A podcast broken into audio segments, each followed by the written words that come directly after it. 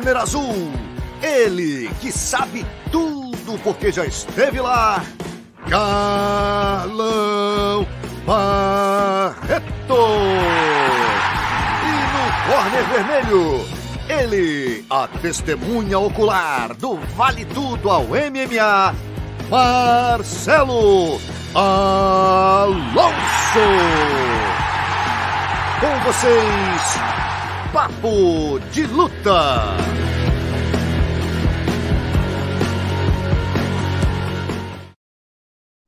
É isso aí, boa noite, salve, salve, rapaziada. Entrando no ar aí, quem diria, 15 edição do nosso Papo de Luta. Tá passando rápido, hein, Carlão Barreto? Fala, Alonso, galera boa de luta aí do PVT. Realmente passando muito rápido, né? 15 edições aí e tem muito mais coisa pela frente, com certeza. Contando com a colaboração de todos, né? assinando o canal, aí dando like e compartilhando aqui o nosso Papo de Luta.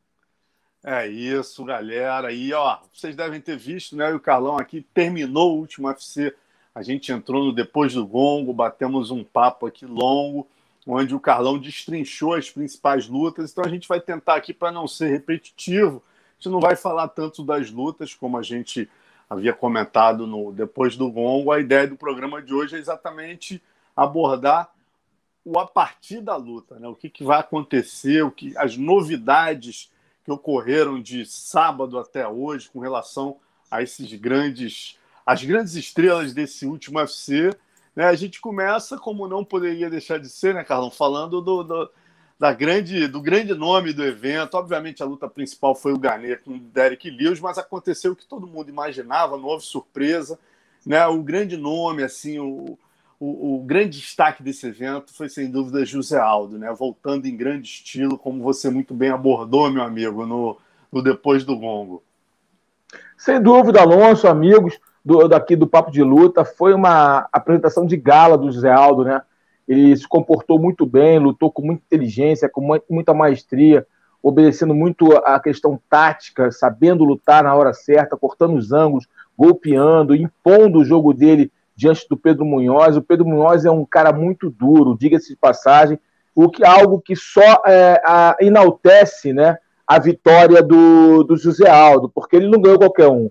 Ele ganhou o Pedro Munhoz, que é um cara duríssimo, menino aí subindo a ladeira, e ele conseguiu frear o ímpeto do Pedro Munhoz, tá trabalhando muito bem a tática, a movimentação, é, não deixando o Pedro Munhoz ficar à vontade na luta, soltando golpes muito duros, né? E Defendendo muito bem o, o, chute na panturrilha, né, Carlão? Diga-se de passagem, Pedro Moraes acabou com, com o Rivera na última luta com chute de panturrilha. O Aldo não tomou nenhum limpo, praticamente, defendeu todo. É, fez o check em todos os momentos, defendendo. O, o ele estava muito bem treinado, né? Muito você via é, claramente, fisicamente também, algo que, que me chamou muita atenção, Alonso, porque a gente conhece o Aldo já há anos e anos, são 17 anos aí ele lutando, né, profissionalmente, sempre aí nas cabeças, e ele sempre teve dificuldade de perder o peso na categoria de cima. E aí, como é que ele consegue se adaptar? Né? Ele conseguiu se adaptar muito bem essa categoria, né?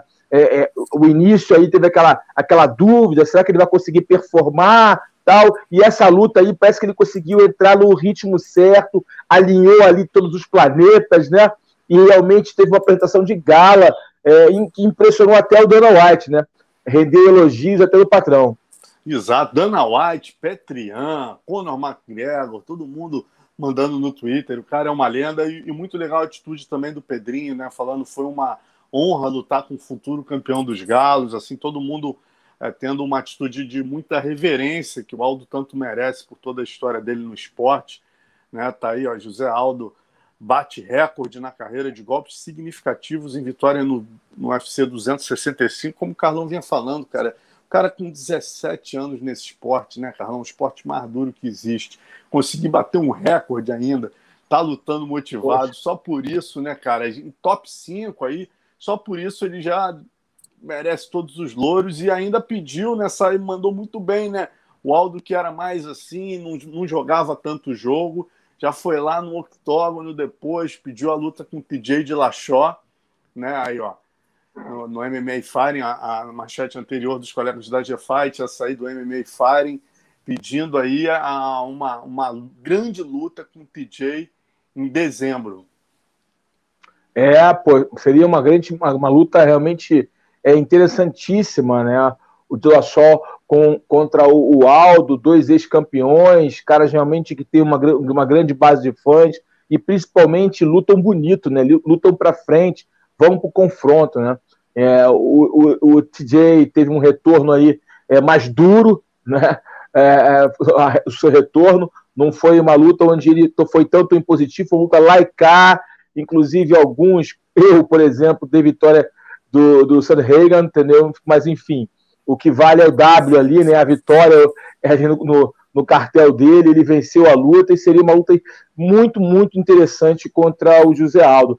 Mas é uma luta pouco provável, né, Alonso? A gente sabe que existem outros interesses ali no negócio, que é, é talvez segurar o TJ para uma disputa de cinturão e botar o Zé Aldo ali para uma luta mais na frente, né, pelo cinturão, seria mais vantajoso que queimar a etapa, você não acha, Alonso?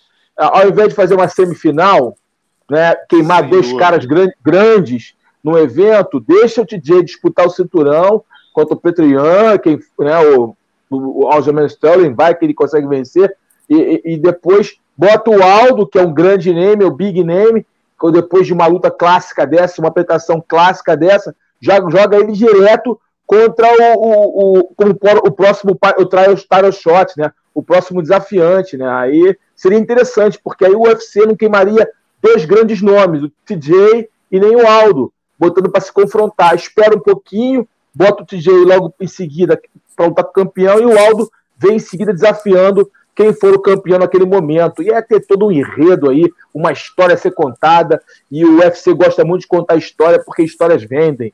Então, não sei. Aqui é, é, seria é a minha visão em relação a isso. Se eu fosse dono do jogo, o dono da bola, eu escalaria o time dessa forma. É, exatamente. E vamos, vamos botar, vamos puxar a charge do Davi de hoje que aborda esse assunto, né? Olha aí. o Aldo de encantador de serpentes, né, Carlão? Você deve lembrar que o McGregor, naquele TUF clássico, né? Ele chamou o TJ de Little Snake, né? Aí ficou a cobra, o traidor do Alpha Male e tal. É. Aí o Davi mandou muito bem, botou o Aldo aí como encantador de serpente tentando convencer o TJ aí a fazer uma luta com ele e um title eliminator, né, cara? Mas é como você falou, né, Carlão? O desenho tá muito legal. O Aldo, com certeza que é isso, já pediu, mas dificilmente vai acontecer. Eu, eu digo mais, hein, Carlão? Hoje eu conversei com o Dedé, que, que concorda com você em gênero, número e grau. Por incrível que pareça, ele me surpreendeu. É o que ele falou, cara, para mim hoje no telefone Marcelo, não acredito que o Dilachó lute com o Aldo agora e, como manager, sou obrigado a entendê-lo. Ele é um ex-campeão que voltou vencendo o número 2, conquistando a chance de ser o próximo contender. Para que pegar uma pedreira como o Aldo agora, né? Se posso lutar na sequência já, com, já como campeão, né, já com o campeão e depois lutar com o Aldo já como campeão. Olha o enredo. É. Olha o enredo disso. Olha o enredo disso, cara. Imagina, é, eu acho que o TJ tem um jogo para ganhar do, do Petrian. Tá? Eu, eu acho o Petrian um bom lutador, tá? É, o Russinho é duro, ele é muito bom, ele é sólido, é, mas eu acho que ele tem um joguinho ali. Ele, ele, se o TJ tiver no dia dele bom, a movimentação do TJ, o jogo do TJ, do, do TJ de Lachó, é, não casa muito bem com o Ian, tá? É, é, é o que eu acho. Tá bom? Obviamente que as coisas, quando acontecem na gaiola, tudo muda, né? Não sei como é que vai ser o game plan dele, a gente não sabe como é que vai ser o treinamento, até mesmo como vai ser o desenrolar da luta do Ian contra o Sterling. A gente está falando aqui que o Petroian vai ganhar, porque na última luta ele vinha ganhando aconteceu aquele, aquele acidente ou incidente, como queiram colocar, é, e acabou a, a vitória indo para o norte-americano. É, o, o Ian entra como favorito, a gente sabe disso, ele é um lutador melhor do que o Aljamain Sterling, mas tudo pode acontecer, a gente sabe bem disso. Nos melhores dos mundos, o Ian contra o Dillashaw seria uma ótima luta e eu acho que o Dillashaw tem um jogo para ganhar do, do Petroian. E aí seria lindo, imagina, José Aldo Júnior disputando o cinturão dos galos é, contra o TJ Dillashaw. Seria uma luta linda, uma luta que ia mexer com os fãs, todo mundo ia ganhar com isso, né? Todo mundo ia ganhar seu dinheiro, todo mundo ia ganhar com uma, um belo espetáculo, um duelo de estilos. Ia ser muito ver, bonito ver como é que o Aldo ia se comportar com o estilo do, do, do TJ, o TJ como é que ia se comportar com o estilo agressivo do Muay Thai do, do, do, do, do Aldo. Pode ser uma luta realmente belíssima de se ver. Puta, incrível mesmo, né, cara? A gente espera que. E tem mais, né, cara? Se o Petrian ganhasse do TJ, a luta com o Aldo não faria mais sentido e perde aí uma possibilidade enorme. E, e talvez né, o Petrian, por ter vencido o Aldo, é, não coloquem de cara o Aldo de novo com o Petrian, em suma. Vamos, é, vamos aguardar. E, e, falando também, voltando aqui, aproveitando até o Dedé para puxar o, o outro assunto, eu aproveitei falando com ele hoje, né, falar do Rafael dos Anjos, que foi aí dada a notícia já que ele vai enfrentar o Islam Makachev no UFC 267, 30 de outubro em Abu Dhabi, né? E aí eu já aproveitei e perguntei, aí, Dedé, vai ser o camp aqui? Ele disse que sim, eu já puxei né, a pergunta, falei, pô, Dedé, eu falei com o Jucão semana passada, né? E ele, e ele me disse, cara, para pegar esses russos, eu acho que a gente tem que ter um, um, um sparring divisão 1 de wrestling. Eu vacilei com o Diego Lima. Eu acho que para o Douglas Lima, né? E pra, eu acho que o Dedé, pô, seria legal se o Rafael dos Anjos voltar com ele, pegar um cara de divisão 1. E o Dedé me disse até que discorda do Jucão, que ele acha que não deve ser divisão 1 de wrestling, mas divisão 1 de judô. Ele disse que na leitura dele, né, o Dedé falou, o Makachev e todos esses caras do Sambo, o próprio Khabib, eles têm um wrestling bom sim, mas o diferencial deles, que eles conseguem botar os wrestlers para baixo, é exatamente esses, esses, jogos de Ashi, né? O de Ashi Barai, o, o né? Gary, Coach Gary. Coach Gary, é, e tal. E, é um mix, ele, né? ele, ele, até fez um exemplo que eu achei curioso, Carlão, só para complementar e você já matar no peito. Cara, ele falou que viu um treino do Makachev com o Cormier, que o Cormier é, toma um cotigar e cai sentado no chão, sabe? E, e, ele falou que acha que o judô vai ser um diferencial para o Rafael dos Anjos. Ele está planejando trazer sim um divisão 1, só que de judô para ajudar o Rafael. O que, que você acha? É, é, depende do judoca. Que judoca é, da onde esse judoca é? Ele é um judoca na Europa, da, da, ali da Europa, do leste europeu. Que judoca é? Que, que atributos esse, esse judoca tem? Ele está acostumado com a luta sem pano, ele está acostumado com a variação. Na verdade, o ideal seria trazer um cara do sambo, trazer o russo. Por quê? Porque o sambo é um mix né, do judô com a greco-romana, é, o, o, o sambo esportivo, né? Porque tem dois modelos de sambo, né? Tem um combate sambo, que é um vale tudo, para quem não conhece, vai até cabeçada, e tem o que é o mistura kickboxing com judô, com a greco, com, entendeu? E, com a parte de jiu-jitsu, na parte de, eles trabalham muito a parte de é, é, chaves de calcanhar, chave de joelho, chama de perreta, de gosto muito dessa parte. É, e, pô, cara, eu acho que tem que ser um mix, entendeu? Você tem que ter um cara de wrestling de alto nível e um cara de judô de alto nível. É um investimento que tem que ser feito. É, mas saber da onde esse cara do judô. Tem que ser um cara de um judô mais que usa mais a força, um cara do judô que usa mais a pressão, que tem ataque de perna. É, que judoca? Um japonês? Não, tem que ser um judoca ali do leste europeu, que tem uma. Que agora com a regra do judô mudou, obviamente, eles mudaram a regra, os caras não podem mais atacar a perna, mas tem que ser um cara que também que tem a variação de ataque, né? Que não seja só a parte de Ashi, né? Deshbarai, o, o Koutigari, o Outigari, né? Tem que ser um cara que, que o Sasai, tem que ser um cara que trabalhe também ali a, a parte mais daquele judô, mais força, mais pressão, que é o judô do leste europeu, que é o judô que é muito utilizado dentro do sambo, né? É, o sambo bebeu na fonte do judô, do jiu-jitsu, é, é, da luta olímpica, entendeu? Então, creio que tem que escolher sim os sparrings, tem que ter um judoca, mas tem que saber de onde trazer esse judoca. Eu não sei se um judoca qualquer, qualquer no bom sentido, tá? É, é, um judoca sem um, um, um, um, back, background, um judô mais de força, mais de pressão, um judoca com mais pressão, que sabe jogar, que sabe lutar sem kimono, que possa fazer uma, uma aplicação dos, dos movimentos do, do kimono por sem kimono, nem todo judoca sabe fazer isso. É, é, então tem que.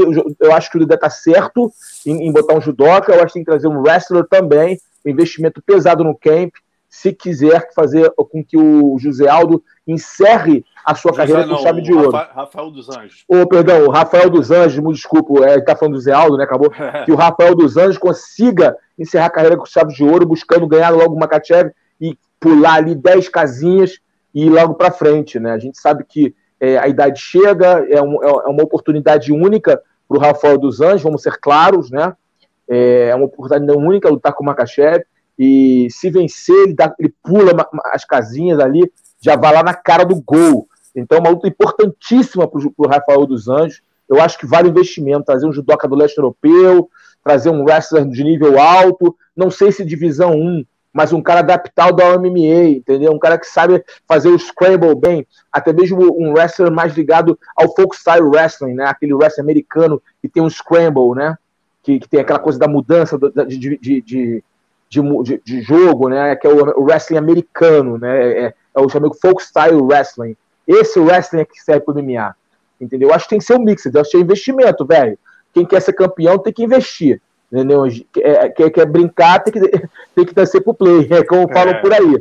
Entendeu? O Rafael dos Anjos é um ex-campeão, um cara de grande qualidade técnica, é um cara com bagagem, o Dedé é um treinador de primeira, um dos melhores, e temos, então, com certeza, o Dedé tá certo em trazer o, o judô, e o Jucão também não tá errado, não. Tem que colocar um wrestling no time. Eu acho que tem que fazer esse mix dos dois, entendeu? Se, se conseguisse trazer um cara do sambo, cara, um cara bom do sambo seria melhor ainda. É, é, seria lindo. Uma, você colocou bem, né, Carlão? Acho que o, o Jucão falou muito bem, porque o oponente do Douglas, esqueci o nome do russo, ele ataca double leg a luta inteira e single leg, né, cara? No caso do, do Makachev e do Khabib, nem sempre. O Khabib ataca muito single, o Makachev ele varia muito, né, cara? Ele muito, varia, varia de, muito, muito, de, de, muito, de grade, então, de um grade. E outra coisa, e outra coisa, o Makachev, ele é bom em pé, tá? Ele não utilizou o que ele sabe, mas quando você vê ele andando, a movimentação dele, como é que ele faz o lutador andar para o lado que ele quer, como é que ele tem a distância, ele não é bobo em pé. Talvez ele não tenha precisado usar o conhecimento dele na luta em pé, mas é um cara difícil de lutar. Vai ser um cara que o Dedé e o Rafael dos Anjos vão precisar estudar muito, porque o cara realmente, eu tenho que dar o braço a torcer. Eu falo isso porque eu falei que, ah, esse cara nessa bola toda, não, mas ele realmente tem recurso. Eu tive outro dia buscando luta dele antiga, dando uma pesquisada. O cara tem qualidade técnica, sim. O cara tem conhecimento, sim. O cara é bem completinho. Obviamente, o ponto forte dele é o sambo e ele utiliza isso muito bem. Agora, Carlão, olha que coisa interessante, né? Falando ainda dos, dos nossos entrevistados aí. Semana passada eu, eu, entrevistei o coach dele, né, o Leandrinho Vieira, e uma coisa muito curiosa no nosso papo tá aí, a gente acabou de fazer, o Léo acabou de botar esse corte no ar hoje, né, a posição mais dominante do Khabib veio do jiu-jitsu. Cara, quando ele falou isso, eu achei muito curioso, que eu lembrei logo do Khabib falando assim... Como aquele, aquele ali não é o Leandrinho, não, aquele ali é o Leozinho. Então, então, mas o... Aquele o... é um monstro. É, então... Não, o Leandrinho é ótimo professor, tá, mas o Leozinho dos irmãos não, Vieira é o monstro, mas é, é o mas é monstro. É isso, é exatamente o que ele falou. Ricardinho também, craque. Quando eu entrevistei ele semana passada, o Leandrinho da KA, treinador do Makachev, do DC, do, do Khabib, contou a história inteira dele na KA, como ele conseguiu é, é, ter a posição ali. Né? E uma das coisas que realmente foram diferenciais para ele foi exatamente ele conseguir mostrar para os caras posições eficientes. Assim, ele foi ganhando a confiança da equipe, do DC, do Khabib, né? E, cara, uma das coisas que ele me falou que eu fiquei bem impressionado, é exatamente o motivo do corte desse vídeo, é que o knee control, que é a posição que marca o Khabib, quando a gente pensa no Khabib, né, a gente pensa ele derruba com aquela precisão, com aquela pressão absurda, mas ele arrebenta os oponentes, ele tira o gás, o espírito, quando ele prende o joelho, né, faz aquele ganchinho, bota a perna do cara reto, fica com as mãos livres, segura uma mão e, e bate sem parar. E ele estava falando que essa posição saiu exatamente do leg drag do Leozinho Vieira, que os caras ficaram super reticentes no início, porque eles vêm do sambo e do wrestling, né? Então eles são muito reticentes com relação a posições de pegar as costas. E essa posição só leva um caminho, pegar as costas, né, cara? E aí no final ele conseguiu convencer o Khabib de si, mas que essa posição veio sim do Léo Vieira. Eu falei, pô, que curioso, né, cara? O cara é de Legal zoando que se o jiu-jitsu fosse, é, se o sambo fosse fácil, chamaria jiu-jitsu. É. E a posição mais dominante que ele usa vem exatamente do gênio do Leozinho Vieira, que é o irmão do Leandrinho Vieira. Né? É, verdade, um gênio, um gênio. É entre os maiores, 10 maiores talentos que eu já vi do jiu-jitsu. Esse cara é, é um gênio do jiu-jitsu. Leozinho Vieira, talento puro. Mas, é, te falar, é, cara, ele, ele fala, ele falou super zoando, né, para criar uma polêmica, brincando, Não, com né? Certeza, com certeza. Ele treina muito isso, até com o Renzo, ele treinou muitas vezes com o Renzo, né? É, o, o Habib Nurmagomedov treinou com o Renzo algumas vezes. Enfim, ele é um cara estudioso, tá? Ele, ele, é estudioso. O pai dele, tá? O pai dele me falaram, tá? Que ele era o pai, o pai dele era muito estudioso, estudava muito as lutas de grappling, né? Para buscar é, é, é, posições, buscar é, movimentações. Era, ele era muito inteligente, foi o que me falou. Um amigo meu, né, que morou na Europa, tudo isso, e teve a oportunidade de ver esses caras treinarem no, no Samboa, tudo isso, falou isso. Enfim, é, o que eu acho, Alonso? Eu acho, eu acho que o, o Nurmagomedov é um lutador mais tarimbado, mais forte, mais eficiente do que o Makachev. Mas o Makachev é um cara que está subindo ladeira. Né? Tá subindo ladeira. Ele está cada vez mais evoluindo, cada vez mais ganhando maturidade, cada vez mais ganhando consistência no jogo dele. Então, é aquela história. Ele, ele, é a tendência natural que ele chegue é, é, em breve num, num, num, estilo de luta, num, numa, numa qualidade como lutador bem, bem próxima do, do, do Habib, bem, bem próxima do Habib. É uma questão de tempo. É óbvio que o Rafael vai tentar interromper esse processo, mas isso não quer dizer que vai parar, né? Porque uma derrota só, só desce duas casinhas, mas se recupera e vai na frente. Eu acho que a médio, acho a curto, médio prazo, o, o Makachev tem grandes chances de ser campeão, sim. É, é, é, uma questão de tempo. É óbvio que a gente sabe que tem né, é, essa categoria, uma das categorias mais é, intensas, mais difíceis da, da, da, do, do UFC. Uma das mais duras. Só tem caras duros na frente, na cabeça, mas ele é um cara com qualidade para ser campeão. Não estou dizendo que ele vá ser campeão, mas ele é um cara com qualidade reais para ser campeão. Não é aquele cara que vai chegar, bater na porta e sair, entendeu? Vai chegar, bater na porta ali vai ai, dar amarelada, dar aquela, vai sucumbir numa, uma, num title shot. Sabe que acontece isso, né? O cara chega com muito gás, mas quando bota aquela luta de cinco rounds, valendo o cinturão, e o campeão entra daquela. O cara daquela. aquela afrouxada, aquela. Abaixa ali toda aquela pressão que ele vem colocando anteriormente. Mas esse Makachev é um cara que tem uma força mental muito grande. Dá para ver que ele é muito focado na missão e executa muito bem aquilo que foi proposto. É, vai ser um lutão, vai ser um lutão. Eu tô aqui é, louco, pra, ansioso para ver esse confronto. Exato, e várias outras lutas em, em, em, outras divisões, além do Rafael dos Anjos e Makachev nos leves, né, foram foram oficializadas pelo UFC semana passada, Borrachinha e Vettori nos médios e também nos médios Rock Hold, voltando o Sean Strickland, né, cara? Olha aí, ó. Aceitou lutar no UFC 268, Rock Hold estava naquela, né, cara? Não sabia se ia ser modelo, se ia para outro evento, qual que era dele, e finalmente é. resolveu. Ficava provocando o John Jones, provocando um ali, finalmente resolveu comer o surubim dele e aceitar o, o streaming, né? comer o surubim o foi boa. Comer o surubim fez o caça puro, meu irmão. ai, ai, ai. Caça Grace aqui. Te falar, Alonso, o Luke Rockhold é muito talentoso. Muito talentoso. Isso aí não tem como negar. Você pode não gostar muito dele, porque ele é arrogante, prepotente, nariz em pé, aquela coisa. Fala, fala, fala e não faz, né? Fala e não faz mas ele é muito habilidoso, né, cara? Ele é um cara muito habilidoso, é um cara com muita qualidade técnica. Você vê que tem refino no jogo dele, tanto no jogo de solo quanto no jogo em pé.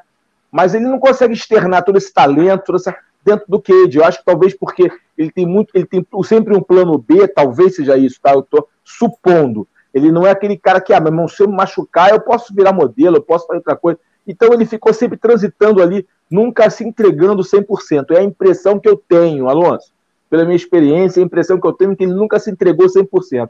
Ele vai, luta, treina, ganha, tal, aí fica naquela, aí de repente vira modelo, faz um contrato de um milhão aí com a Ralph Lauren que ele fez, pá, e ficou viajando o mundo, modelando, aí volta para lutar. Tem que saber o que ele quer.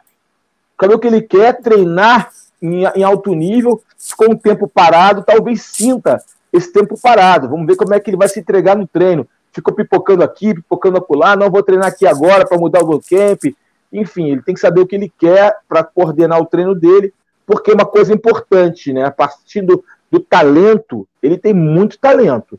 Independente que você possa achar dele, que o público possa achar dele isso, aquilo, ele é talentoso. Você vê que ele tem muitos recursos técnicos, você vê como ele caminha, como ele se movimenta, você vê como ele faz o chão, ele, ele progride no chão. Ele, ele é bom, cara. O cara é bom. Só que a cabecinha dele não condiz com todo esse talento. É, e ele vem de uma, de uma sequenciazinha, né? Ele, ele era um cara que ninguém. difícil de ser desvendado, difícil de ser vencido. Aí, de repente, ele foi nocauteado na sequência, né, pelo Romero e depois pelo Ian Boarovic. Subiu, foi para os meio pesados, foi nocauteado pelo Ian Boarovic. Aí entrou na toda aquela dúvida se voltava ou não voltava, né, cara? Vamos, vamos aguardar. Também estou curioso para ver, porque é um cara que, que traz brilho para a divisão. A gente lembra, né, Carlão? Olha aqui, ó. A divisão ele já vai pegar o Strickland, que é o oitavo do ranking né, dos médios. Acima a gente só tem Darren Till, Jack Hermanson, Derek Brunson, Marvin Vettori, Jared Cannonier, Paulo Costa e Robert Whittaker. Quer dizer, mostra como o UFC gosta dele, sabe do valor dele. Ele é um cara que vem de luta, como você bem colocou, é um cara que vem de luta. Ele vem é. de luta, sem dúvida nenhuma, ele vem, ele tem o um público dele, ele tem a base de fãs. E no Brasil também, tá? Que eu lembro que ele teve no Brasil, não lembro qual foi o UFC, e ele fez sucesso aqui. É, outro fez, bicho é galã mesmo. Mas aí outro que é galã, né, meu amigo? Tava matando tá num outro nível, já tá lá na frente, é o nosso borrachinha, né? Que finalmente vai pegar o Vettori mundo dá voltas. Inicialmente, quando essa luta foi aventada, o, o Borrachinha estava mais na frente, o Vettori estava lá em sétimo. Aí eles não queriam, e agora eles mesmos aceitaram a luta, né? E botaram pilho, que é uma luta boa. O Vettori acabou de disputar o cinturão. O que, que você acha, Carlão? Luta boa para o Borrachinha se levantar aí? Acho, acho sim. Eu acho que o Borrachinha é mais lutador, assim, tem mais qualidade do que o Vettori. O Vettori evoluiu muito, tá?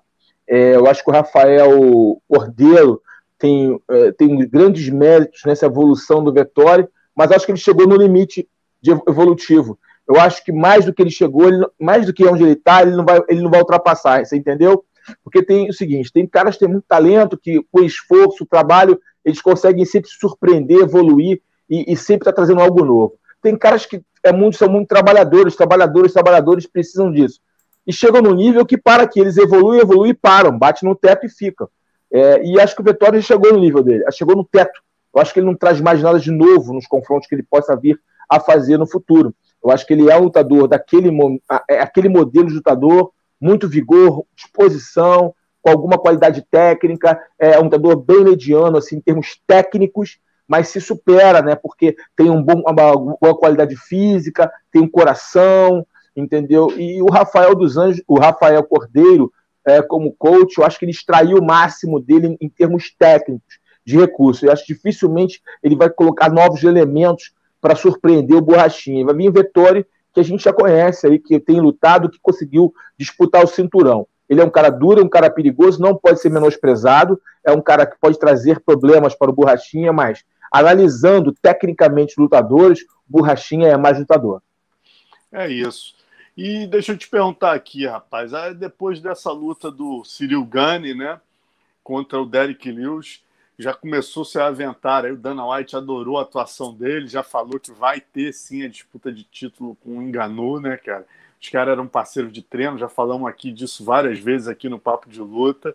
E nas apostas aí o Gane abriu como favorito. Aí, ó, uh, slightly favorite in the potential UFC title bout against Francis Ngannou. Concorda com isso, Carlão? Favoritismo do, do é, Cyril não, Não, eu acho favoritismo em decorrência por ele ter lutado muito bem e, e dominado o, o Derek Lewis. O Ngannou perdeu para o Lewis na, na pior do, que existiu na face da Terra. Talvez, se botar assim, o top negativo está em a primeira luta que existe, a pior luta que existiu.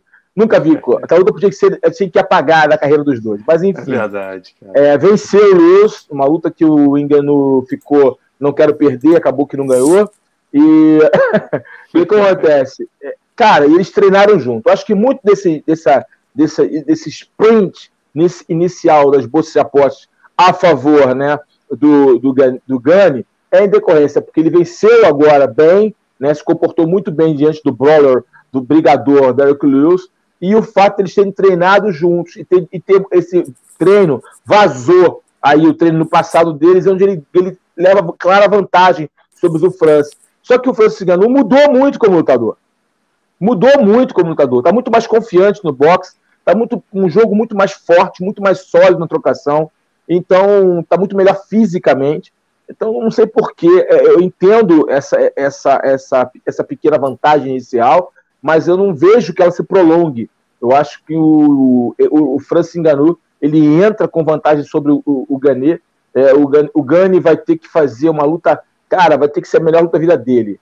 Porque o, o Francis, cara, não é só um golpe duro, é um cara difícil de ser derrubado, é um cara que vem melhorando muito a parte de, de, de grade, é um cara que bate forte também, que bate muito forte, é um cara que está mais seguro. É, e sabe quando você é campeão, tem aquela coisa da segurança, né? O cara fica mais autoconfiante, né? Mais confiante no jogo, fica com um jogo mais sólido. Eu acho que tudo isso, todos esses ingredientes favorecem o Francis Ngannou. Agora, o, o, o Cyril a, a, gente sabe que é um cara muito técnico, talvez o mais, é, o, talvez não, né? É, o mais técnico da divisão dos pesos pesados, né? O cara mais técnico da divisão dos pesos pesados, é muito bonito vê-lo lutar, uma luta muito, muito, vai ser uma luta muito legal de se ver, muito legal de se ver. Eu não vejo sendo uma luta, uma luta boring, eu não vejo sendo uma luta lenta, eu acho que vai ser uma luta dinâmica e provavelmente não vai é, até o tempo, não vai durar 25 minutos, provavelmente. É verdade. O Thiago Souza lembra aqui, ó, pelo treino que vi, Enganu tocou o Ciril várias vezes. Numa luta real, ele só precisa de uma vez, né, para derrubar. Vamos ver, é o que você falou, né, Carlão? Isso aí também é, é o antigo engano, né, cara? Aquele engano que lutou com o Derek Lewis, é. o engano o engano que veio para os Estados Unidos, o engano que faz a segunda luta com o Miotic, é só você comparar a primeira luta dele com o Miotic e a segunda. São lutadores Exato. absolutamente distintos. Né, distintos. A movimentação, a postura, o entendimento do adversário, a leitura do cage. Ele é outro lutador, cara. Ele é outro lutador. Evoluiu, bicho. Evoluiu. É começou aí. tarde, hein? E começou tarde. Imagina se esse cara começa cedo. Porra, caramba. Galera, ó, vamos curtir aí o vídeo, ó.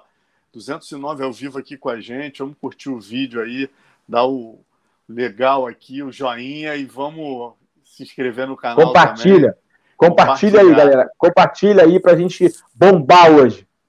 É isso. E, e falando do, do, do, próximo desafio, né, cara? A gente tem aí, por outro lado, Dana já disse que essa luta deve rolar, enganou e, e Cyril Gane.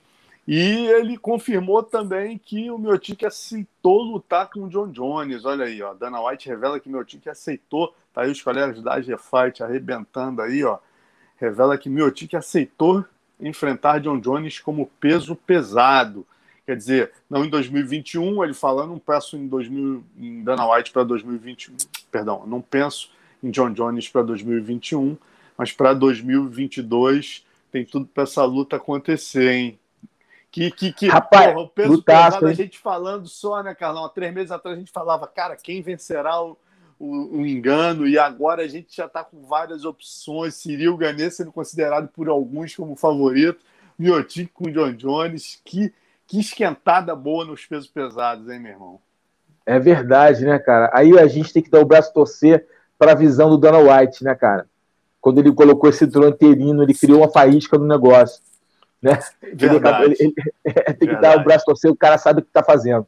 É, agora, em relação ao John Jones, cara, sabe qual é o meu maior assim, receio, John Jones? É o tempo inativo, cara. Ele tá deixando o tempo passar muito, cara. Entendeu? O, o, ele tá deixando o tempo passar muito, ele tá subindo de peso, ele não se testou nesse peso, sabe? É, é, é, sparring é uma coisa, cara, mas você fazer luta é outra é, é, sabe, o time da luta, o tempo, a distância, ele não vai ter a, aquela distância que lhe favorecia, já não vai ser tão grande. Ele, ele não é um cara de pegada, né? Ele é um cara que vai ter que cozinhar pelas beiradas, é um cara que vai ter que usar muito o wrestling dele para sobressair sobre os oponentes, fazer muito trabalho de cage, de grade, né? O dirty boxing. É, vai ter que usar muitos artifícios para poder vencer caras que têm muito mais poder de nocaute que ele. Velocidade, aí é o ponto, velocidade. Será que com esse peso todo, sei lá, ele está ganhando aí 10 quilos de massa muscular? É, provavelmente mais ou menos isso. Cara, é, é, poxa, olha, é, é uma diferença brutal, cara. Você para você se movimentar, para se deslocar, para bater e sair, é, é, cara, é, vai, ser, vai ser um desafio. É desafiador para John Jones essa luta contra o Miotite, viu? desafiador. Uma luta bem interessante, uma luta é, é, que eu quero ver como é que o John Jones vai se comportar, mais fisicamente do que tecnicamente. Agora, Carlão, partamos aqui da possibilidade que essa luta do John Jones com, com o, o Miotic ocorra no início de 2022 e que o engano lute com com o Ganê ainda em 2021 ou no início de 2022, né? Ou seja, quadrangular se formando aí. Quem que você acha que seria o grande vencedor desse GP de quatro oh. lutadores? Quem estaria com o cinturão na tua posse? Se tivesse aí uma grana e tivesse que apostar, você botaria em quem ia estar com esse cinturão no fim olha, de 2022? Olha, dureza, hein? Você me botou agora contra a parede, me botou no canto das cordas agora. Olha, é, eu vejo, cara, é, hoje o Francis Ngannou é o, é o, favorito. Hoje o Francis Ngannou é o favorito. Porque o, o, Gani, o Gani é uma luta dura, que a gente sabe que ele pode ganhar, mas eu acho que o Francis é o favorito é, nesse confronto. É, e, e Miocic contra o John Jones é uma dúvida, é uma incógnita, porque eu não sei como é que o John Jones vai se comportar com esse, esse peso adicional, como é que ele vai usar, o, que estilo vai vir da John Jones aquele mesmo estilo que ele fazia no, nos meio pesados? Será que vai funcionar com pesos pesados? É, e agora ele já é mais lento? É, então, se você pensa, se eu pensar nos quatro lutadores aqui, eu, eu acho que o Francis Ngannou, o atual campeão linear, é, sai um pouco na frente dos demais. Maravilha. Vamos, vamos mudar aqui de página, falar um pouquinho também o nosso Vicente Luque, que arrebentou, né, cara, sábado. Que finalização sobre o Michael Chiesa, tirou onda. E aí o Usman, isso a gente não tinha ainda, né? Como a gente prometeu, não vamos ficar falando da luta que a gente já falou. Se quiser ver, tá lá no depois do gongo, procura ali na playlist do PVT que tá lá, o Carlão destrinchando a luta. Mas o que ocorreu depois? E o que ocorreu depois foi o Usman respondendo no Twitter, quando o Vicente Luque o desafiou, né? de maneira amigável, porque eles já treinaram juntos, ele falou: Ó, oh, você, porra, tava incrível, cara. É, a gente deve realmente estar dançando em breve, né? We might be dancing soon, quer dizer, nós devemos aí estar dançando em breve. É, é, você acha que rola, Carlão? Lógico, lógico. Eu acho que rola. Eu, meu, eu, eu, eu vejo o, o, o campeão, né? O, o, Camaro, o Camaro Usman vencendo o Kobe Covington. Eu, eu, acho que ele vence de novo. E agora acho que ele vence com mais propriedade, tá? Ele já entendeu o jogo do Kobe, eu acho que ele vence com mais propriedade. Ele ficou um pouco receoso ali no início, bom, enfim, mas acho que ele vence agora com mais propriedade. E em relação ao, ao Luke, eu acho que ele tá na linha ali, tá na linha de tiro. É, é, se a gente fizer um casamento ali, ele tá na linha de tiro. Eu acho que se colocarem ele com outro oponente nesse momento, talvez ele esperar um pouco, né? Mas ele está na linha de tiro. Talvez uma luta, talvez, Alonso. É, é, depende do, é. Tudo depende de como a leitura do, do, do, do UFC, né, em relação a, a, a, ao look, né, como venda, né, como, como possível campeão. Eles projetam, né? Pô, mas se esse cara vencer campeão, como é que esse cara vende? Como é que você atrai a categoria? Eles pensam tudo isso, porque nós, fãs, vemos só a parte da luta em si, né? da paixão da luta, da técnica, mas os caras pensam no negócio também. Talvez colocar ele para ganhar um pouco mais de popularidade, fazer uma luta tipo, com mais com mais Vidal, o mais Vidal, que é muito popular, para ele ganhar o mais Vidal, ficar mais popular. Né? Então a gente tem que pensar nas mil possibilidades ali no tabuleiro de xadrez, né? como negócio e como, e como esporte. Né? Então talvez mais uma luta por look, uma luta de, de grande repercussão, é, para ele ganhar mais é, é, popularidade e, consequentemente, trazer mais ingredientes para um desafio contra o Camaro Usman. Pode ser ou não. De repente, um machuca aqui, acular e acabou caindo cai no colo dele esse title shot. Né? Vai, vai depender de alguns fatores é, ainda. Eu acho que ainda é, é um pouco cedo ainda para a gente é. cravar qualquer coisa. É verdade, é verdade. E, e é complicado que ele perdeu do Stephen Thompson. O Stephen Thompson é o quarto ele ganhou do Michael Chiesa, que é o quinto, e ele é o sexto. Então, obviamente, ele deve ganhar uma posição, dificilmente vai passar o Thompson, porque ele Thompson venceu, né? Então ele deve ficar aqui em quinto. O Leon Edwards, porra, pode lutar com Durinho, pode lutar com mais Vidal, que seria o cara mais justo aí para ele lutar. Né? Por outro lado, o UFC não tem tanto interesse em jogar o Durinho agora, porque o Durinho acabou de perder não. do, do, Durinho... do Camaro Usman, então são realmente. Durinho pediu Nate Dias, né? É, o Durinho pediu o Nate Dias, está tentando. O Nate parece que tem uma luta em contrato. O UFC certamente pô, sabe que o Nate é um, é, um, é um personagem que vende, deve querer pegar um outro personagem que venda para arrebentar num, num card numerado, é, né? Eu acho que o Nate é um coringa, né, cara? Exato. É, é o Nate é um coringa, é um cara que não, ah, não, não bota ele para atrapalhar a vez de ninguém, não. Bota ele numa disputa ou algo assim, mas que realmente tenha um, um apelo maior. Acho que o Durinho não traz esse apelo pro, pro Nate Dias, entendeu? É uma luta muito ruim pro, pro Nate Dias, diga-se de passagem, uma luta perigosa pro Nate Dias. E, além disso, o Nate é um cara que vende muito, então eu acho que o UFC trabalha ele realmente, como você bem colocou, numa luta de mais glamour, para trazer mais dividendos via pay-per-view, né? É, vamos aguardar e seguimos aqui na, na divisão até 7-7 com uma notícia, uma notícia não muito boa, né, cara? É, João Zeferino fora das finais do PFL, infelizmente aí se machucou, ele que vinha arrebentando, rapaz, Pô, grande é. surpresa do evento, duas vitórias, tava o, o, melhor colocado ali nas semifinais. Voando, né? tava voando, voando, cara, voando. Cara. Pô, disputar, na hora de disputar o um milhãozinho dele, pena, cara, pena, porra, machucou, parece que, que machucou, quebrou o dedo, eu acho, machucou, teve uma lesão, né, e tá, tá desclassificado, saiu da disputa, entra no lugar dele o sueco Sadibul Sai, que venceu o Alexei Kuchenko na fase anterior, Aí então a gente fica, o Brasil fica com a Larissa Pacheco no feminino, nas quartas, nas semifinais, Rausch Manfio nos leves, Mutante Cara de Sapato nos meio pesados e Bruno Capelosa nos pesados. Né? Ainda temos 4 milhões aí, quatro é. chances de ganhar um milhão. Né? Vamos torcer para essa rapaziada que ficou. Uma pena, né, Carlão? Uma pena, porque, cara, eu vou te falar, de todos que você que você falou, o Bruno Capelosa e ele eram os dois caras que estavam chamando mais minha atenção. Estavam é, performando muito, cara. Estavam performando muito bem. Uma pena, uma pena. Mas é, é, é luta, né? É, é, um esporte muito intenso. É, cara, é um esporte muito intenso. Para a galera que, que só assiste, nunca treinou, assim, nunca foi uma academia, viu treinos de MMA pelo menos. Cara, é um treino muito intenso. É matar leão por dia.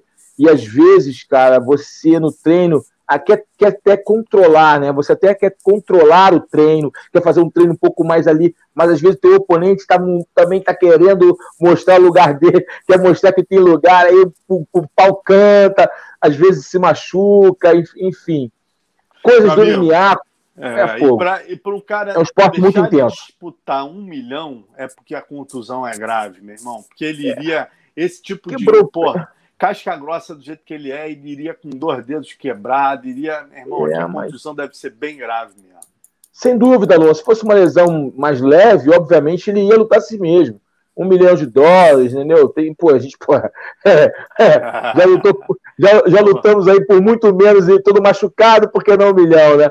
Mas, enfim, mas deve ter sido algo muito sério que está atrapalhando realmente até o desenvolvimento dele, o treino dele, consequentemente atrapalha até a perda de peso. E aí, enfim, não dá para você lutar no nível que está hoje o MMA, é, lutar com 80%, tem que lutar 90% para cima. Entendeu? É, porque se lutar com 80% já é ruim para você. 90% já é ruim, mas 90% te empurra. Vamos lá, o coração tenta completar ali. Agora, lutar abaixo disso, com possibilidade reais de aumentar a lesão, de piorar a lesão, não vale a pena realmente, tem que preservar a carreira dele. É isso. Bom, fazer agora uma correçãozinha aqui na sequência, rapaz. No programa passado eu fiz um comentário, né, impreciso aqui, aqui na conversa, dizendo, pô, o Bellator teve um dia de UFC e tal, né, que foi mais visto que o UFC. E na sequência o nosso amigo Dennis White, que trabalha para o UFC, nosso amigo, né, me mandou esse Twitter aí do Kevin Lowe, o jornalista, mandando dados precisos. Eu, obviamente, tenho a obrigação aqui de passar esses números. É, na verdade, o Bellator 263, cara, ele teve audiência média de 85 mil pessoas e pico de 177 mil. Né? Lembrando que ele é transmitido no Showtime, enquanto o UFC, é. por mais que tenha sido um evento, esse o UFC especificamente não foi de fato tão bom quanto o Bellator 263. Isso é uma opinião, obviamente, é, é, minha. E, e, aí o, o UFC Strickland contra o Hall, né, que é transmitido na ESPN, tem uma, uma plataforma muito maior, né? Então, é, mesmo não sendo é. tão bom, esse card especificamente, né, eles tiveram uma média de 797 mil pessoas assistindo, com um pico de 953k, ou seja, quase um milhão de audiência na ESPN. As é, plataformas, né, Carlão? É, não dá para comparar, não sabe? É difícil comparar. comparar. sabe? Porque qualquer comparativo você pode ser injusto. Porque, cara, as plataformas são bem diferentes, né?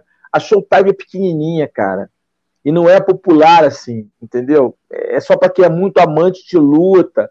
E então as plataformas são bem diferentes. A, a, a, a expansão né, a, a, de uma é, é, é, uma realidade, da outra é outra realidade. Aí são comparativos difíceis de serem feitos, né, cara? Valem os números, é legal a gente saber, mas, a gente, mas os números são muito frios. Se nós olharmos a realidade, né, entendemos que é difícil que uma, uma plataforma é pequena e tem um público muito restrito, e a outra é uma plataforma que é muito mais abrangente em todo, em todo o continente, eh, todo a, a, os Estados Unidos, né?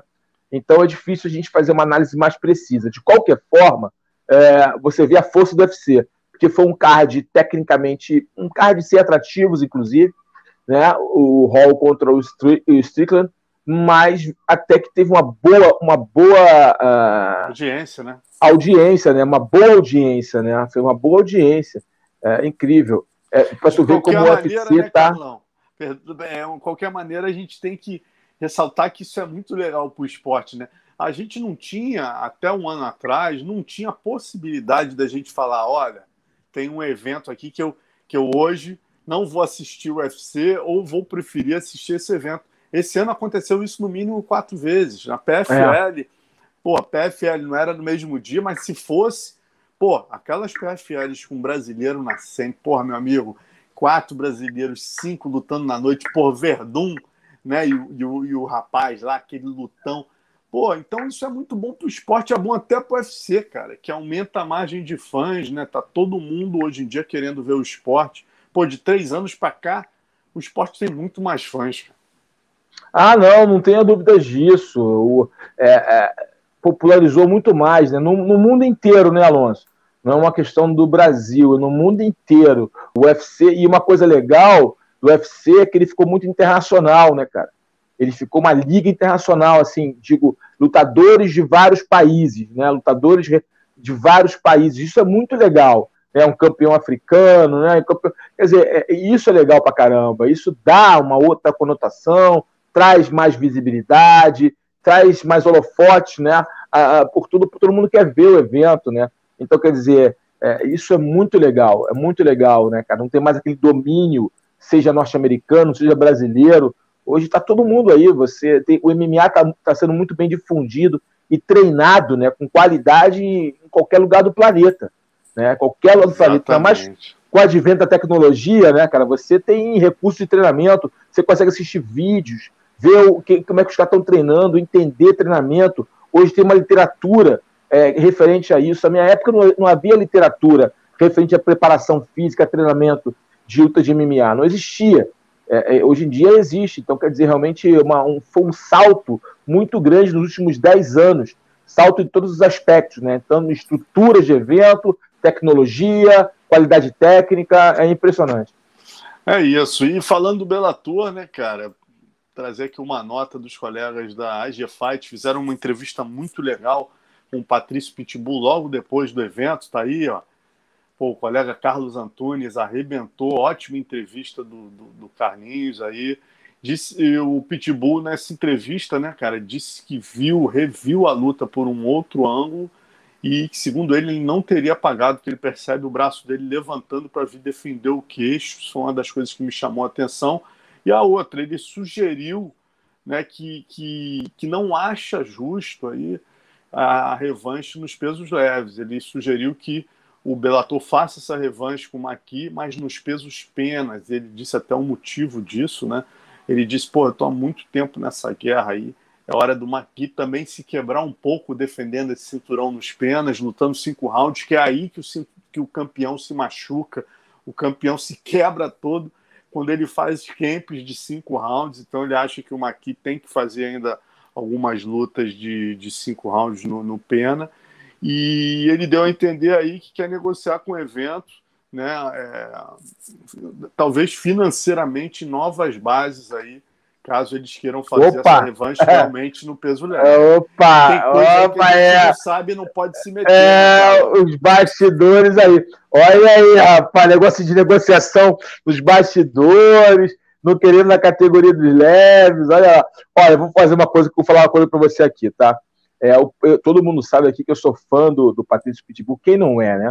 O cara é completo, é um grande lutador de muita qualidade não tem que falar, um dos maiores lutadores da categoria. É, agora, eu, cara, é uma, é uma oportunidade para o Patrício e para o UFC, né, cara? Seria, né? É, e eu vou te falar mais, cara. Sabe qual é a categoria que eu acho que ele tinha que ir? Eu tô até falando com meu amigo, o Ricardo Sérgio, o Major, já foi patrocinador, foi um, de caras, um dos caras que mais, uns caras que mais investiram no, no Patrício lá no início da carreira. E a gente tava batendo um papo sobre isso, né, cara? Falando, pô, as possibilidades do Patrício. Imagina o Patrício nos galos no UFC, cara. Putz. Cara, imagina ele nos galos do UFC, cara. Agora com os galos com esse nível que tá. Cara, cara, imagina ele nos galos do UFC. Imagina. Ele numa categoria onde ele teria um bom tamanho. É, cara, porque é, ficar lutando, é, cara, nos, com os caras muito grandes, né, cara? Pô, é mais complicado. E, e o peso, enfim sei lá, eu, eu, vejo assim o Patrício, pela estatura dele, se ele tiver a disposição de cortar peso, ele nos galos, imagina essa história, seria uma coisa assim incrível, né? Ser campeão galo, é, é, é, é pena e leve, imagina isso. Assim, uma coisa assim inédita, né, cara? Uma coisa inédita, entrar para o hall da fama. Aqui são suposições, desejos meus aqui, de um bate-papo com o um amigo que eu estou externando aqui para toda a galera do PVT. É, eu não sei, cara. É, eu acho que nos leves também não deve. Agora, falando aqui do que ele falou, também acho que ele tem todo o direito de negociar isso. Ele é o campeão, né? Ele é o campeão, era o campeão em duas divisões. E ele tem que. E também acho que a revanche tem que ser na categoria na qual ele perdeu o cinturão. Né? Não ir para a categoria de cima, aí o cara dá a oportunidade do cara tomar o cinturão dele de cima. Por quê? De novo Entendeu? na casa do cara? O cara que na casa do cara, vídeo, é, é, é, história do Bellator, vai de novo é, no bairro do cara lutar é, não, é, e, não, e, dá, e, dá, e dá a oportunidade do cara tomar o cinturão dos leves dele, tirar o feito dele de ser campeão das duas categorias. Por quê? Eu acho o mesmo motivo disso. É, quer disputar uma luta de novo com ele, uma revanche, tem que ser na categoria em, em que o, o Pitbull perdeu o cinturão, que foi pena. Ok, aí tudo bem, mas não na categoria, categoria dos leves. Não acho justo realmente com o Patrício. Concordo nele com isso e lanço o desafio aí. Quem sabe, né? A negociação fica difícil. Vai lá no Dana, negocia, vira galo. Imagina. Olha aí. O joinha não é bobo nem nada, rapaz. Joinha é, quem sabe, quem sabe. O joinha já deve estar tá lá, ó. E o Dana também não é bobo nem nada, sabe o valor do Patrício. Estava louco para ter é... uma brecha nesse contrato aí para levar o Patrício. Quem sabe o Patrício? Olha lá, hein? Ô, ô rapaz, quem sabe? Agora aqui, Carlão, a gente vê, né? Aí é uma outra notícia que a gente vai falar na sequência, a volta do Fedor, né, cara? E vai ser o Bellator Moscou, rapaz. Porra, o que que tá faltando, né, cara, pra gente ter um Bellator aqui no Brasil? Imagina o Pitbull defendendo essa cinta aqui no Brasil, Natal, Rio, onde onde o Bellator quiser, meu amigo, que o Patrício já é um ídolo nacional, ele não é só um ídolo local, potiguar. Então, porra, Sim. mas Fedor vai lutar com Tim Johnson, né? A gente estava esperando aí, não foi nem o Josh Barnett, nem o Cigano, nem o Overeem, ele vai lutar no Bellator Moscou, é. na Rússia, dia 23 de outubro, na VTB Arena, e a organização escalou aí o Tim Johnson, né, cara, que, porra, saiu do UFC em 2018, com vitória sobre Marcelo Gomes, tem quatro vitórias e três derrotas no UFC. E desde então foi para o Bellator, onde fez seis lutas, três vitórias e três derrotas, né?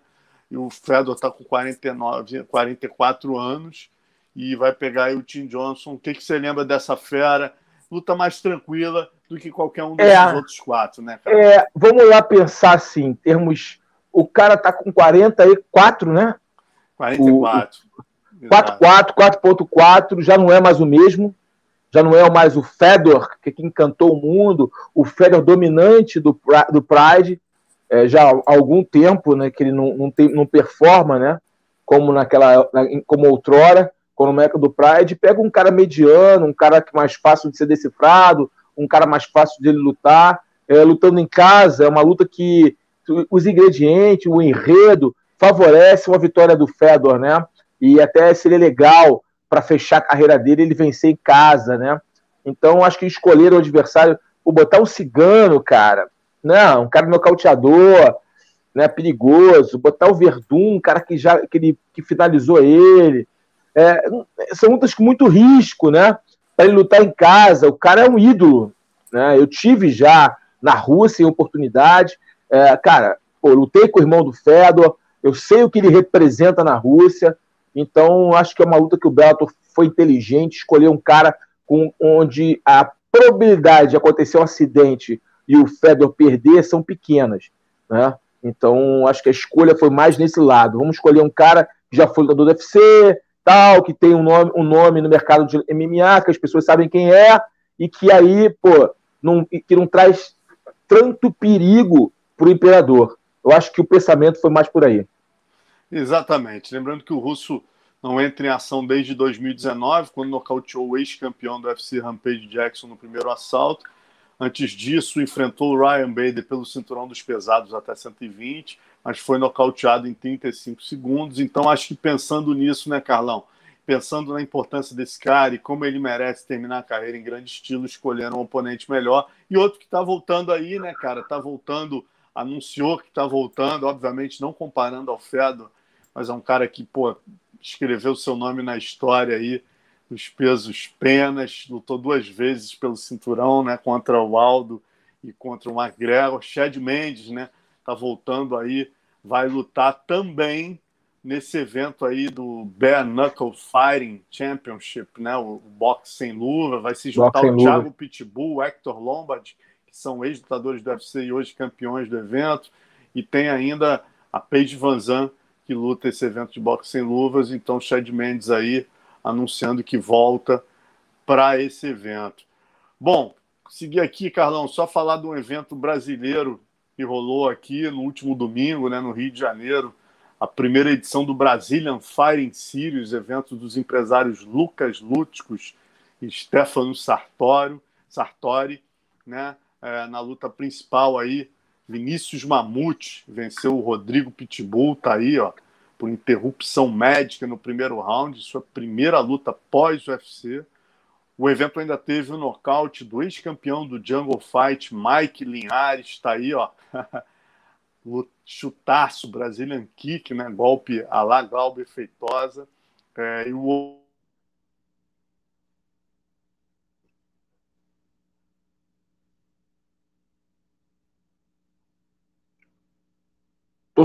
Tô, tô, tô, tô, ao vivo aqui, ó, o Alonso caiu aqui agora. O Alonso deu uma caidinha aqui e estava comentando aqui o evento que aconteceu. Eu vou comentar, vou aproveitar logo com o Alonso aqui, enquanto ele não chega aqui para gente.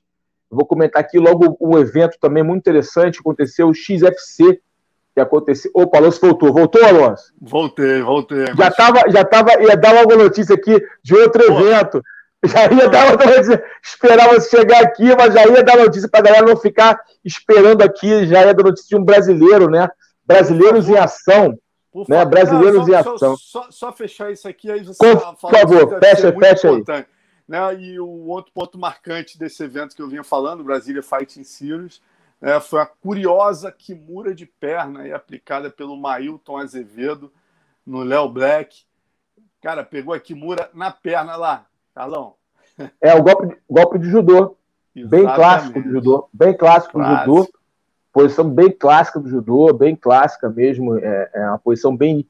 A gente até usa no jiu-jitsu, mas bem início de, de, de, de, estrada, né? Faixa branca. Você até ensina para os alunos essa, essa, posição, essa chave de braço ali, usando na, no, no, quando você imobiliza no Ronkazagatame. Ronkazagatame, né? É, quando você imobiliza ela ali, você consegue usar, utilizar essa chave de braço é muito usual no judô, né? É, bem, é difícil pegar, né? Assim, uma luta sem kimono, bem difícil. Eu nunca tinha visto, porque eu me lembre, eu nunca eu tinha também, visto. Também não, eu, já, eu já, já vi o cara usar essa posição para golpear, mas não conseguir finalizar. É, né? nunca não é, lembro, não, cara. É, não Bom, lembro. a próxima edição do Brasília Fight Series está marcada aí para 21 de agosto em São Paulo. E você ia falar do XFC, né, Carlão? Aluno Exato. do Fera é, esse garoto. A, é aluno do mestre Paulo Nicolai, lutou XFC com ex-UFC Fighter, que é o Darren Cruikshank. Lutaram lá, ele ganhou por decisão unânime. O Guilherme Faria. O Guilherme Faria, ele, ele quando vai nos Estados Unidos, ele luta pela Team Alpha Male. Né? Então, tava, o Fábio Paté estava no corner dele e ele conseguiu vencer a luta, deu knockdown, é, teve uma boa performance. O Guilherme Faria. Guilherme Faria é muito talentoso, viu, Alonso?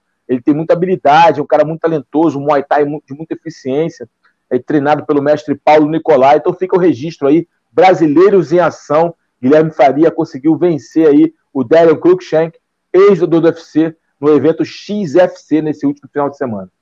É isso. Então, antes da gente terminar com o nosso das antigas, vamos, obviamente, para a eleição do poderoso e casca grossa da semana. E a gente dessa vez vai ter um poderoso, um casca grossa, em homenagem à nossa Olimpíada que acabou de terminar. A gente vai ter um poderoso, um casca grossa do MMA e um olímpico, né?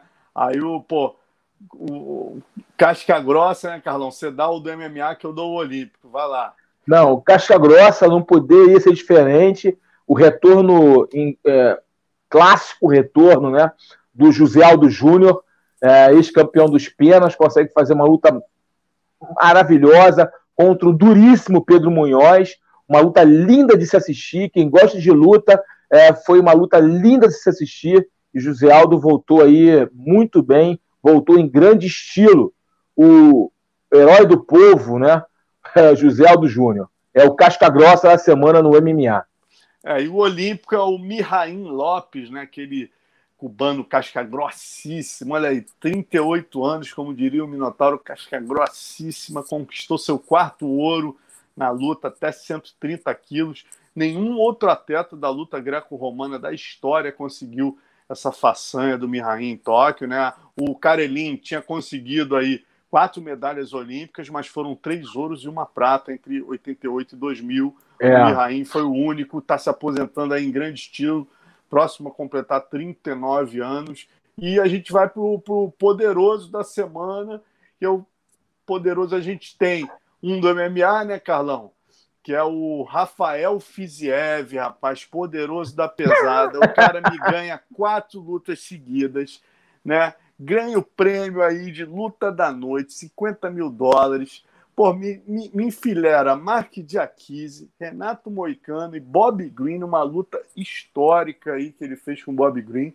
Né? Ganha o bônus e aí na hora de pedir o próximo oponente, o poderoso me pede o Rasbular, rapaz, que é aquele anãozinho, né? aquele rapaz que tem problema, de, de, de crescimento, hormônio de crescimento. Nanismo, né? Sei lá como é que. Nanismo, é, porra.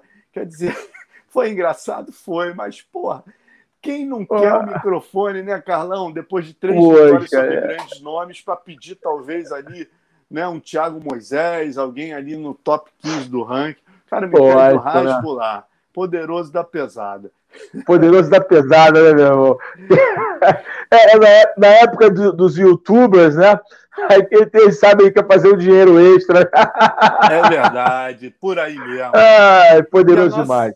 E a nossa menção honrosa aqui, já que a gente está dando um poderoso, um casca-grossa olímpico e um do MMA, o olímpico é o Benjamin Whittaker, né, cara? Aquele boxer é, britânico aí que se recusou a subir ao pódio com a medalha de prata, botou a medalha no, no bolso, quer dizer, uma atitude aí lamentável.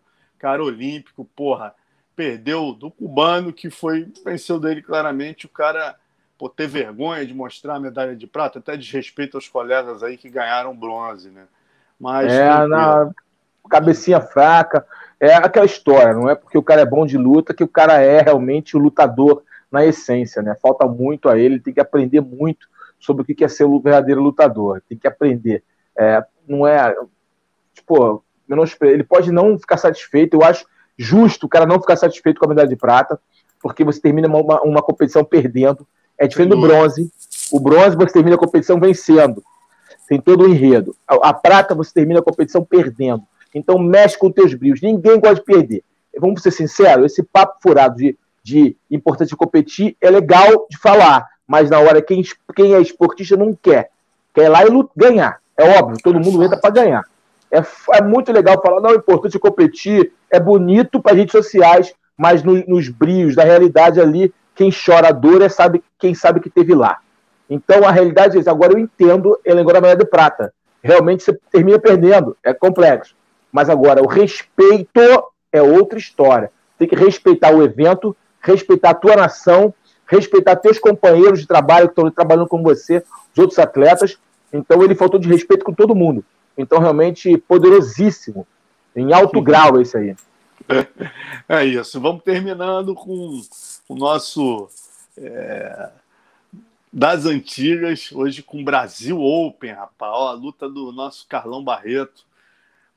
Paul Varian, joga aí, Léo, pra gente. Vamos ver o que, que o Carlão lembra desse dia aí, ó. Pegou o rapaz, gigante, Polar Bear. Falecido, pô, falecido Paul Varian, morreu agora de Covid, né? É, 2020. Rapaz. É, grande, gente boa, você falava pelo, pelo, pelo Instagram, gente boa, duro, caixa grossa.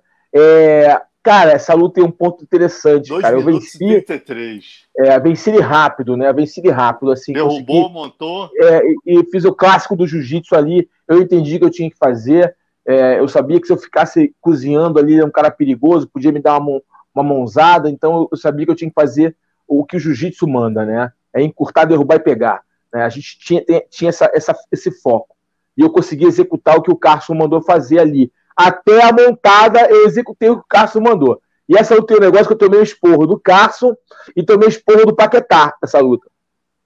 É, isso marcou. Por quê?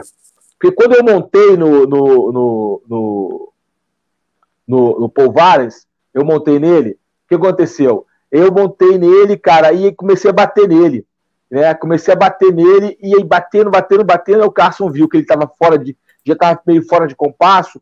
Falou assim: o Carson Paquetá, finaliza, Carlão, finaliza, encaixa o braço e pega, né? E aí, cara, eu fui arrogante pra caramba. Falei: não, eu vou bater nele. Ele falou que eu que ia me machucar, eu vou bater nele, assim mesmo que, né? Aí eu dei umas pancadas nele e o Mário Yamazaki, não, foi o, foi Fernando o Yamazaki. Fernando foi o Fernando, né? As cotoveladas nele, que naquela época valia tudo, né? Cotovelada reta, dei na nuca dele e parou a luta, acabou a luta. Eu venci a luta ali, nocaute técnico e tal. E aí eu todo, fiz, acabou a luta, saí do, do, do cage, né? O Carson, pô, eu tô, é o Carson, Calão, eu não te falei finalizar, bicho? Pô, pra que tu bateu nele? Pra que bater, bicho? Aí o Paqueta, Carlão, Carlão, tu é técnico, Carlão, tu tinha que ter finalizado, aquela grossura, Carlão, que grosseria, Carlão, pra que aquilo? Jiu-jitsu naquilo. Tomei, venci, mas não convenci. valeu lembrança, valeu lembranças, grandes mestres, Carson Grace e, e Oswaldo Paquetá. Me deram uma dura depois que eu venci, porque eu ganhei na brutalidade, não na técnica. E esse evento ainda tem umas fotinhos aí, Léo. Ó a torcida do Carlão, ó, ó, ó a torcida, quem é que tava lá, lá, ó. É, aí, Malide, todo mundo. Zé Moraes, Marinara, Vitor Belfort, Parrumpinha, Mauri Bittetti, e o Kurt Luffer, né, cara, que é aquele. É, o falecido Kurt Luffer, que, era, que era o treinador do, do Vitor Belfort. Belfort. É, esse evento foi o evento que lançou o The Harrison. Exatamente, tem foto aí, vamos lá, Léo. Olha aí. Aí o The Harrison contra o Crésio. Luta polêmica, né, Carlão? É. Aí foi polêmica. Zorello foi, parou a luta antes. É.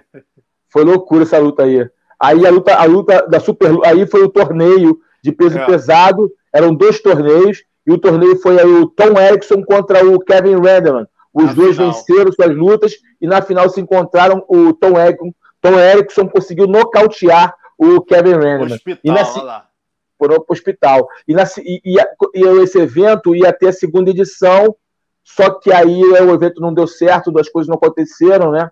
É, um dos donos do evento era o Márcio Garcia e o Roberto Leitão, era um dos donos do evento. Roberto é Leitão, aí, filho. Ó. Roberto Leitão, filho. Ó, isso aí é o Dan Henderson, garoto, rapaz. Na estreia, eu peguei no final é. do evento, juntei os caras, até com a capa da tatame, que é o Traven, ó. Que é o Traven tinha acabado de lutar na rua. É. Aí eu botei o Tom Erickson, o Dan Henderson e o Rico Caperelli e o, o, irmão dele, eu esqueci o nome, que é Caperelli é. Eterno. O Rico Caperelli, é. o nome do wrestling, é. eles eram os líderes da Raw Team, que é Real American Wrestling. Na verdade, existia uma enorme rivalidade entre os wrestlers lá, né? Porque eles diziam que o Coleman e o Mark Kerr não eram real American wrestlers, eles eram wrestlers meio classe B, entendeu? Não eram é. do time olímpico. O Dan Henderson e o Tom Harrison vieram do time olímpico.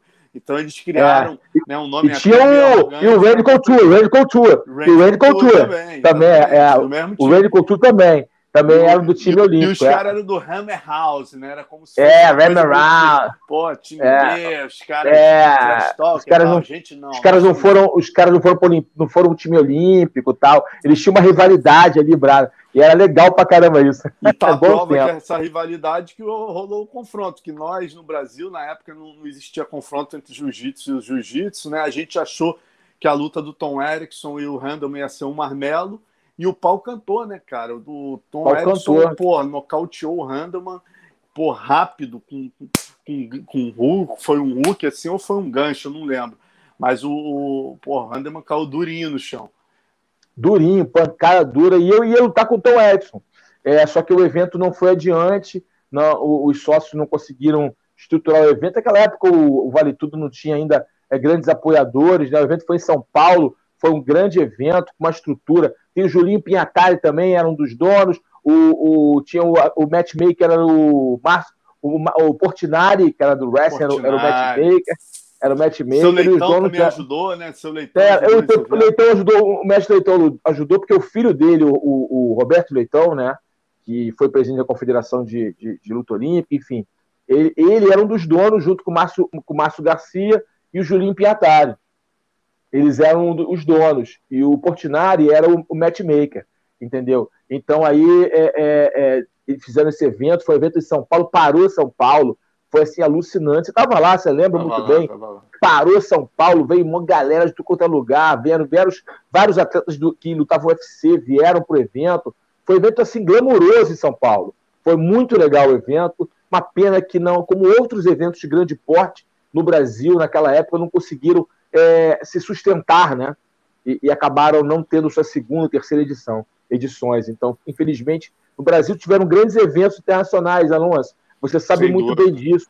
O Sem HIT, dúvida. lá em Natal, eventos pô, que lançaram aí vários nomes, Forrest Griffin, entre outros. WVC do Lapenda, WVC, La, do WVC lançou Igor e WVC que lançou Igor Rovicante. Pô, cara, é, o Brasil já abrigou grandes eventos internacionais com grandes estrelas, que logo depois fizeram sucesso estrondoso no UFC e no Pride. Muito legal essa fase do Brasil.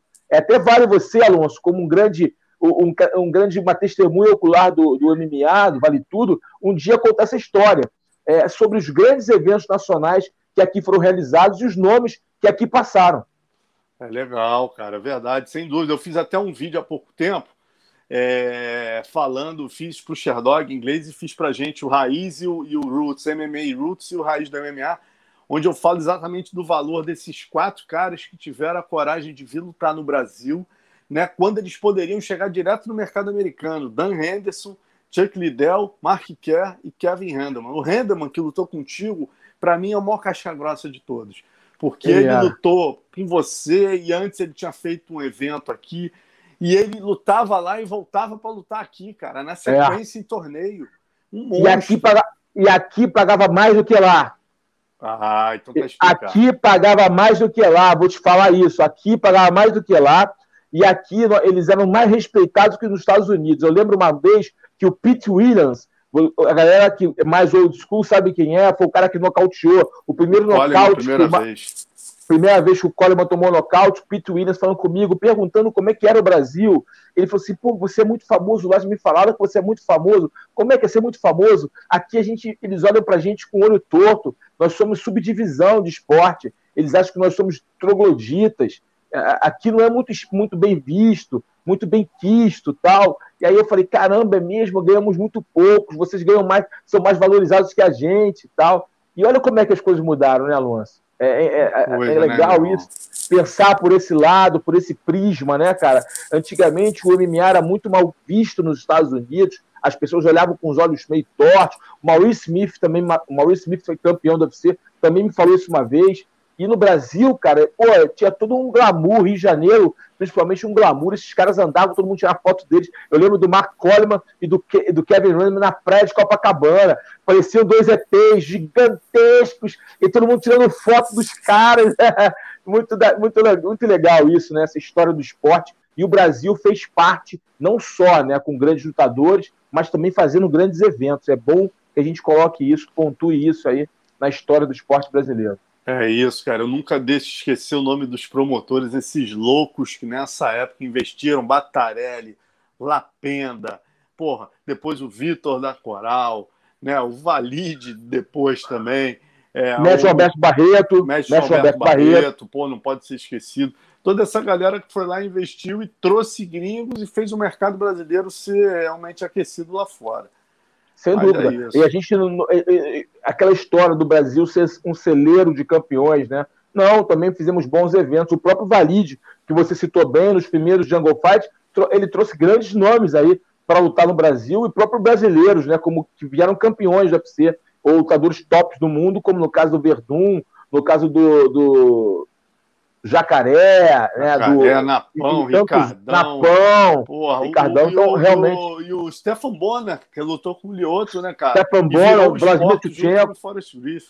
E virou esporte, aquele evento clássico, a estreia do The Ultimate Fighter, ele e o Forrest Griffith, a luta do século, digamos assim, no que é. tange a virada da chave é, da é. empresa é. UFC e da popularidade do esporte no mundo. Incrível. Realmente, o Brasil, cara, está é, é tá em todos os lados, né?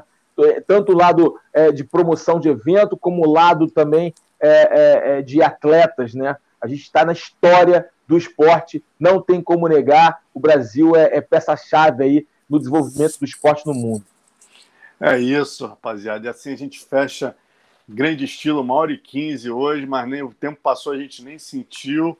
E a gente aguarda vocês aqui na próxima segunda com a 16 edição do nosso Papo de Luta. Exatamente. Tá, tá, tá, daqui a pouco tá pegando a maioridade. Quando for o evento número. De... Se for, quando, for, quando for o 18, eu vou fazer um bolo aqui e vou acender as velhinhas, assoprar as velhinhas aqui, ao vivo e a cores para a galera. É isso, rapaziada. Boa noite. Ó, essa semana a gente vai ter amanhã, a gente falando do Django, amanhã a gente vai receber o Valide aqui. Sempre a galera pede a guerra, vai contar as novidades. A galera sempre se amarra que eu trago o Valide, cara, que o Valide aqui se solta, conta as histórias e, e porra, vou, vamos falar das traduções dele, vamos falar do futuro do borrachinho do Davidson, Legal. da Amanda também que está arrebentando. Também vamos, essa semana a gente o, o nosso Miltinho Vieira também vai estar comigo no Resenha PVT. Esse tem muita história Legal. também, viveu a fase da BTT Shootbox, crack, crack, crack, de mão. Né? E vamos receber outras pessoas aí no decorrer, a gente confirma para vocês. Valeu, galera. É isso. E para a galera que quiser ir no. Alô, só um recadinho rápido aqui. A galera que quiser entrar no grupo de membros que eu estou criando, chamado Fun Fight Club, vai no meu Instagram, Carlão Barreto Oficial, tá no, na bio lá, na minha link vai lá e entra no link, tá lá, Fan Fight Club, entra lá, vai ser bem legal, que eu falo sobre várias coisas, eu faço comentários ali é, é, junto com a luta, toda, toda a luta que acontece, né? Mas se eu, eu, acabou, já faço um comentário direto ali, dando minha impressão se o cara venceu ou não venceu, o que aconteceu. Vai ser legal, sorteio, sorteio alguns livros meus. Vou sorteando, sorteando um livro do Alonso, no próximo sorteio agora vai ser o livro do Alonso. Vai ter uns quiz maneiros. Então, se você gosta do meu trabalho, gosta de MMA, entra lá no Fan Fight Club, é só entrar no Carlão Barreto Oficial no Instagram, é, me segue, quem não me segue, segue lá, dá aquela moral, vamos trabalhar um pouco a parte motivacional, inspiracional e também muito sobre lutas. Fiquem ligados lá, porque tem muita novidade por vir. Show, perfeito. Assim a gente fecha com chave de ouro, rapaziada. 172 com a gente aqui até o final. Galera, não esqueçam da curtida, daquela moral pra gente, se inscreve no canal. Valeu? Abraço a todos, boa noite. Obrigado, Léo, mais uma vez. Valeu, Léo.